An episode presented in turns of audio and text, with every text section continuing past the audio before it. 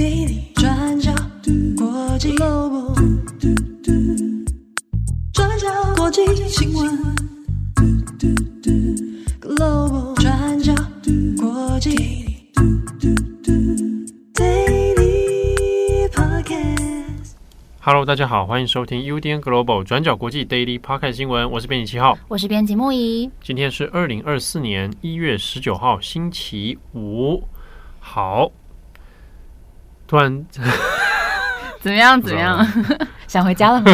不是啦，哎、欸，才才上班到中午就要回家。今天星期五啊，天气又那么好。我们不能说上班的时候给大家一直这种这种感觉，好不好？就是说，上次我们以前这样讲，还有听友说，哎、欸，感觉你们好像都懒散吗？对，真的假的？以前啦，很久以前。我们准备那么好的内容，你居然说我们懒散？没有，他是说感觉你们好像都不想上班啊啊啊！没有啦，没有啦。那个听友还有几年前的啦，嗯，我就我就问，谁想上班、嗯、啊？我我 你是对，好，和你很专业，很棒，嗯、谢谢。好，那我们有很多听友其实也是下班的时候在听我们节目，嗯，对不对？所以这个这个节目已经快变成不是 daily podcast，好吧？就已经很不 daily，很不 daily 吗？对啊，daily 应该我们应该早上八九点就要更新哦，千万不要挑战这件事情，好恐怖、哦。哎，说不定啊，没有啦，没有啦，开玩笑，好，开玩笑，你不要紧张。OK，今天十九号 Daily Podcast 新闻，第一条我们要来看一下日本哦，要来谈一下日本政治。我们有一阵子没有关注它的动态了，最近这个事情，我觉得有必要稍微谈一下。先前我们有聊过，日本在去年年底的时候，自民党因为这个政治现金哦，募款参券。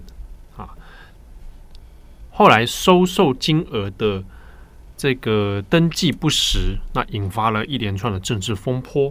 那到现在都还没有完全的结束，中间过程里面呢，已经有演变成自民党内部，包括涉入最多的是安倍派。哈，那安倍派这个派阀呢，本身也是自民党内人数最多的派阀，当中就有议员甚至是被逮捕了。那这个事情在日本政治圈里面其实是一个风暴，那也冲击了现在的首相岸田文雄。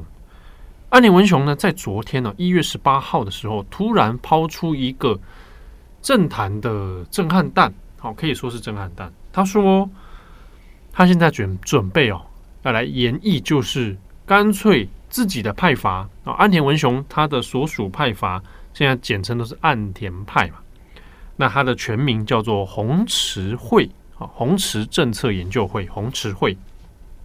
他就说，那红池会哦，四十六个人干脆解散，也就是说把派阀解散，用这个方式呢来挽救现在的政治低迷啊。那一方面是因为支持率在下降啊，对于内阁不管是呃内阁的支持率，还是对于岸田的支持率哦，都在下降。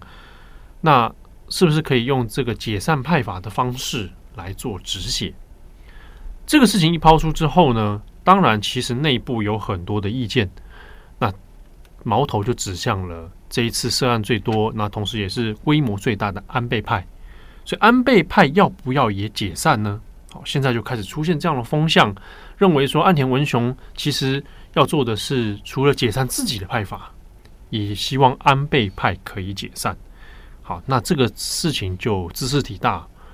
我们知道，日本的政治制度里面，首相的人选并不是全民直选的啊，它并不是像台湾啊一人一票选出总统。日本的首相人选是由这个执政的派阀哦，自民党啊，现在是最大党，由派阀内部来推选。那自民党当中有这么多的派阀，所以。如何在这些派阀角力当中胜出啊？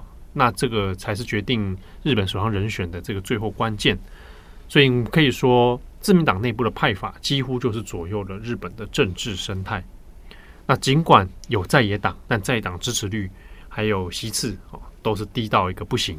虽然说大家对自民党的这个执政都未必满意啊，甚至不支持率现在都超过五成，可是呢，其他在野党的支持率更低啊。那所以基本上还是由自民党这一块啊，再来做这个圈子里的政治游戏哦。所以，如果最大的派阀安倍派也解散的话，那么就会有九十八个人，九十八个议员，他是属于没有派阀，或者是他要去哪些派阀，都会造成自民党内部的政治地壳变动。好，所以昨天岸田抛出这个之后呢，那当然其他派法也有一些不同的说法啊，比如说自民党内部另外一个茂木派就会觉得，哎，这个事情可能还需要再演绎一下。那是不是岸田抛出这个球之后，其他派法也要去想一个应对的方式呢？那甚至也有人觉得，这个是不是岸田的一种算计？那干脆来大家来大洗牌一次。那安倍派那也有一些议员哦，去向媒体透露，就说哦，这个事情就当然是知识体大，而且的确哦，安倍派现在要不要也解散，那是个考验。那也在思考是说，这个解散与否对于政治的影响都很大。那到今天早上一月十九号上午，岸田文雄接受媒体的访问的时候啊，那岸田文雄是说，对于各个派阀的意见跟想法，那他不便评论。不过呢，他自己所属的红池会，那基本上是会朝解散这个方向来执行哦。好，那事情弄成这样，我们这边还是帮大家稍微回顾一下当初这个所谓的参券哦，在日本的新闻里面说法会是政治资金 party 啊 party 啊的问题啊，政治资金 party 问题。那用我们在台湾比较熟知的方式来讲话，其实就是有点像募款参会啊啊，你买那个参券，那各个政党或派阀他们会举行这个募款参会嘛，那你就买那个参券参加啊，那参券当然通常都面额很大了。哦，比如说买一张这个券，比如说好了，木仪今天要选举，嗯，好啊，木仪要参选议员，啊，那我要为了支持他，啊，七号就去买了木仪的募款餐会的这个参券参加券，啊，那一张可能就是两万日元，哦，好，就几千块，好几千块嘛，好，那你说买这个餐券干嘛？那就是参加你的这个募款 party 啊，嗯，所以用这个方式，我购买这个餐券，那你就会拿到政治资金嘛，嗯，对，那我们就会可能会。在台湾，哎、欸，我像我自己以前受邀过参加过某某些那个政治募款餐会，那、嗯、他们就会哎、欸，大家坐一坐了几桌啊，那甚至现场还会有类似像是竞标拍卖，嗯，嗯啊，有物品啊，比如说木仪公仔娃娃啊这样子，公仔这么可爱的东西哦，公仔娃娃是个累赘的重复用词。哦，公仔又娃娃。啊啊，比如说推出这个木仪的这个签名书，嗯，啊，那一本它可能就是。募款价，对，支持价一本就是一千块，嗯，不会是原价的，对 对对，他这样子购买嘛。好，那这个其实都是很正常的政治募款行为，嗯，但在日本里面，它也有一些法规规范的，比如说，你要是来自同一个人或同一个团体的购买了你这个参加券的话，那如果超过二十万以上啊，你一定要做登记，对，你一定要把它登记，而且它这个有涉及到一些税务的问题。啊。那自民党内部就发生了很大量的都没在确实的登记，那这个没在确实登记里面就出现一些疑问，比如说到底是不小心的，哎，那如果是不小心的话，那也太多年了，嗯发现好几年都有类似，而且累积的金额有点大，那这些金额你没有登记确实的话，那请问那些资金去哪了？嗯，啊，他如果是超过二十万元，那超过的资金去哪？为什么你登记的都不是？这个按照实际的数字呢，好，那所以经过一连串的调查下来，就有发现，自民党里面最大规模的安倍派，安倍派自己就有超过六亿元，然后二阶派超过两亿元，那岸田派呢也是有超过三千万元啊，那这些的资金的收支出报告里面都出现了问题，那也引起了后来东京地检特搜部的调查。啊，那这一连串的事情就就爆发开来，也影响了后来的民调。所以我们也看是说，为什么岸田他会呃针对这个事情哦，要想出很多办法来解决。那主要就是支持率跟不支持率都有很明显的变化。比如说，我们来看哦，一月份的 NHK 在一月十五日更新的支持率里面，内阁支持度是百分之二十六。不支持度是百分之五十六啊，超过五成。时事通讯社在一月的调查里面，内阁支持率是百分之十八点六，不支持率是百分之五十四。啊，那数字方面都是有往下降的趋势哦。好，那另外是呢，针对于政治资金啊，这个募款参券的问题。那东京地检特搜部也有去做了调查，然后还甚至针对某些议员哦，他要湮灭证据，就被逮捕了。好，那民众的调查里面，时事通信社也有针对这件事情，就认为说，那到底首相的责任啊，你作为你是日本的首相，然后你又是自民党的总裁嘛，党总裁党魁，那这件事情你的责任程度到多少啊？如果我们算哦，有很大责任的跟有相当程度责任的哦，就都是认为你要负责的人，合计起来是超过，它是达到百分之八十三，八成的民众认为你你就是应该有责任哦。那其他呢，没有责任哈，或者是觉得完全是不需要责任的哈，那是百分之十左右。好，那虽然说看起来民众反弹很大。那是不是民众会去支持其他在野党呢？好，那这个过去有常听转角的 Podcast 或者对看我们转角国际关于日本政治的文章就知道哈，这个数字是很低的。比如说日本维新会啊，百分之三点八啊，然后立宪民主党百分之三点五啊，公民党百分之三点一啊，像其他就更低了。这是他们的支持率哦。所以你看自民党内阁虽然支持率也是二十几啊，十八、二十几在在掉哦。但其他的更低啊，低于四以下。那先前哦，其实自民党也有想出了一个办法，就说那改善这个大家的观感嘛，或者是我们既然今天资金有问题，那我们是不是就应该来内部要来做改革？好，那提出改革办法呢，就成立一个新的部门——政治刷新本部啊，我们来把政治来清洗一下啊，洗个门风啊，政治刷新本部。那成立这个本部，就是我们让风气可以变得更好啊。如果这个风气变得更好，它里面有三十八个人啊，三十八个人里面呢，人数最多的就是这一次涉案最多的安倍派的人啊，就占了十个。那所以这个成立这个新部门之后，大家也在想啊，你这个搞这个不是是有跟没有是一样的吗？好，所以后来调查里面也认为说，NHK 的民调认为，请问政治刷新本部成立的话，对这个事情到底有没有帮助？能够帮大家这个刷新大家真的这个民众的信赖，百分之七十八的人认为不可以。这个大家当然也是听了也会觉得很很奇怪哦。呃，政治资金的问题，好、哦、有涉及法规的问题，那我们就应该解决跟守法，对不对？要哈把资金登记确实嘛。如果你先成立一个，我们来政治刷新本部，嗯，好，那这个当然对于解决实质的问题是有些落差的，好。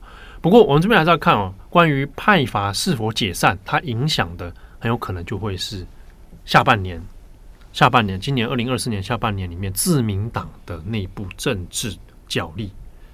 那到底岸田文雄有没有机会继续续任首相？这个就变成一个新的问题，还是说按照他的盘算里面，让政治内部的派阀大洗牌，反而对他是有利的？啊，这个后续值得观察。好，那下一则新闻，我们来看一下北韩。好，BBC 在近期公布了一个影片，是有关有两名北韩的十六岁少年，他们在一个有好几百人的户外体育馆当中，众目睽睽之下被上铐，然后被判处十二年劳役的这个影片。而这两名少年，他们被判决上铐的原因，是因为他们私下偷偷看了韩剧。那根据 BBC 的说法，这段影片的发生时间大概是在二零二二年的时候。那公开判刑的地点是在这个户外的体育馆，然后有数百名的学生在座位区看着这两名少年被判处十二年劳役。那当时这个发言的警官更是在众人面前斥责这两名少年，说他们没有深刻反省自己犯下的错误。影片当中，在台上是有三名警官。那这两名少年的姓名，还有他们家的住址也被公布出来。那同时也可以看到后面的大荧幕上播放着北韩政府的宣传口号，并由旁白一字一句的念出来。旁白说：“腐败的傀儡政权文化已经蔓延到青少年身上，而这两位只有十六岁的年轻人，他们因为受不了诱惑而选择毁掉自己的未来。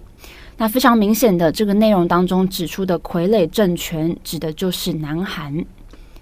那像这次两名少年的判决影片被传出来，其实是非常罕见的情形，因为北韩政府他们禁止任何像是照片、影片在非官方的状态下泄露给外界，所以 BBC 有特别注明说，这次的影片是由跟脱北者合作的研究机构叫做南北发展这个机构提供给 BBC 的内容。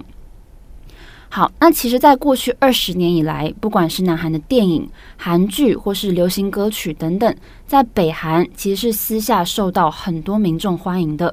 尤其是从两千年代初开始，在那个年代，南韩政府提出了一套所谓的“阳光政策”。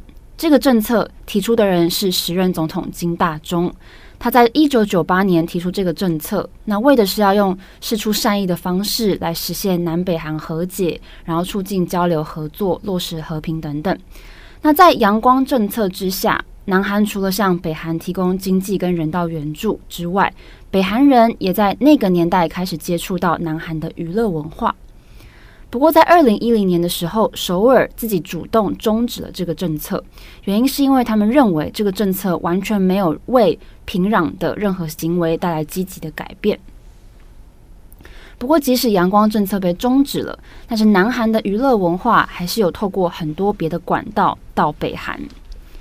那 BBC 的报道就曾经访问过一名脱北者。这名脱北者说，在北韩，如果看美剧被抓到的话，那可能还有空间可以透过贿赂或是求情的方式来减轻惩罚。不过，如果被抓到的是看南韩的，像是韩剧等等，那真的很有可能会被枪杀。但是他说，其实北韩居民大多数，尤其是年轻人，他们多多少少都有看过韩剧，也非常喜欢韩剧。那另外也有一名二十岁左右的脱北者，曾经在二零一八年的时候说，在北韩生活会被灌输说南韩的生活比他们糟糕非常多。不过在看韩剧的时候，会发现那个是一个跟自己认知完全不一样的世界。不过北韩政府也有观察到，有一些民众在接受到这些资讯之后的改变，所以有持续的有民众因为互相在传这些内容而被判刑。那过去在年轻人的部分，如果青少年违反规定，就会被送到少年劳改营。但是通常大概都是五年之内就会被释放出来，最严重的也不会到十年这么久。但是在北韩二零二零年的时候，颁布了一个叫做《反对反动思想文化法》的这个法律。目的就是更加严格禁止来自南韩、美国、日本等等这些在北韩政府眼中是敌对势力的文化。那当中当然更加严格禁止的是南韩的文化。那根据这个反对反动思想文化法，任何居民，包括青少年，只要是有浏览、收听南韩的电影，然后录音、录影，或是阅读南韩的书籍，还有听南韩的歌曲等等。都将会被处以最高十五年的劳改。那至于主动传播或是散布内容的人，则是会被处以无限期的劳改，或是直接被判死刑。而颁布这个新法时间点是在二零二零年，这个是因为在疫情当中，很多北韩的民众他们被关在家里或是居家隔离的时间变得比以前更多了，那私下偷看韩剧的机会也会增加。而在北韩政府的眼中，这些行为会造成北韩民众不良的模仿，那他们认为会摧毁北韩文化跟政治制度，所以就以这个反对反动思想文化法来扩大限制的范围，那也加强了处罚的力道。而受罚的人不只是观看或是收听的人，还包含他们的家人。根据这次 BBC 韩语版的报道，为了落实这个社会团结责任。这次两个受罚的少年，除了他们的姓名、住址被公开之外，他们班上的班主任各自也被公开，还有这两名少年的家人也会被逐出平壤，这些都是史无前例的。那在二零二一年八月的时候，联合国的官员就曾经向北韩政府发出相关的信件。内容主要是说，这个反对反动思想文化法的法律会侵犯到居民的言论自由，那很明显的是对人权的压制。而且他们也强调说，判死与否也应该只能是针对有故意杀人等等这种罪行的人身上。那也要求北韩当局公布在这个法律之下被处决的人数。不过，当然北韩是没有理会的。好的，那以上是北韩。好，我想对于现在来讲，可能很多人很难想象，说我看一个韩剧还会被判刑。对，好，但这样的国家在现在的世界上是真的存在。好，北韩就是这样子。嗯、那甚至在有些国家，你可能看韩剧还要被说不爱国。对啊，你这个金韩分子啊之类的。对，很难想象、嗯。对啊，好，那他现在在二零二四年的现在仍然在发生当中。好，那以上是今天的 Daily Podcast 新闻。那最后，另外跟大家说，今天会出重磅广播，对啊，那是转角游乐器的特别篇，会来跟哲翰聊一下，就是我们在做转角游乐器的时候，其实有很多的参考资料。好，那我们都看哪些书啊？因为其实转角游乐器虽然是一个讲电玩跟游戏。但它其实涉及到的学科知识是跨领域的，好、嗯，所以要找很多不同的东西来看，跟日常要来培养啊。那我们都初步都在看哪些东西啊？跟大家来做一个分享。啊，同时我们也会在一月二十七号举办活动，实体讲座，Live Podcast。对，那相关的报名资料呢，可以看我们的资讯栏啊，赶快限额的是。名额有限，对，赶快报名。一月二十七号的晚上七点到九点。Yes，好，那祝福大家有一个美好的周末。我是编辑七号，我是编辑木仪，我们下次见喽，拜拜，拜拜。转角国际转角国际新闻 Podcast 新闻。